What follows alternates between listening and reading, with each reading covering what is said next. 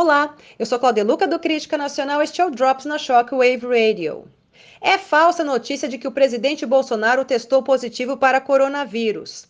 É falsa notícia que circula no final desta manhã desta sexta-feira, dia 13 de março, de que o teste que o presidente Bolsonaro fez para coronavírus tenha dado resultado positivo.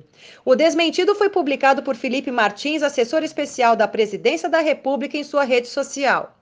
A fake news sobre o suposto resultado positivo para coronavírus do presidente da República foi divulgada por um certo veículo chamado O Dia, hospedado no portal de internet IG. Não é a primeira vez que esse portal publica fake news.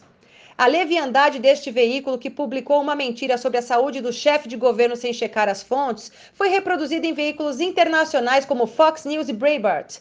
O Crítica Nacional recomenda a seus leitores não darem créditos à notícia da grande imprensa sobre a saúde do presidente da República.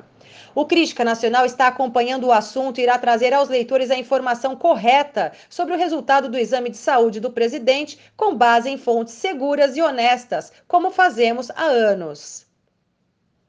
E fiquem ligados, para mais notícias acessem criticanacional.com.br e a qualquer momento voltaremos com mais um Drops para vocês.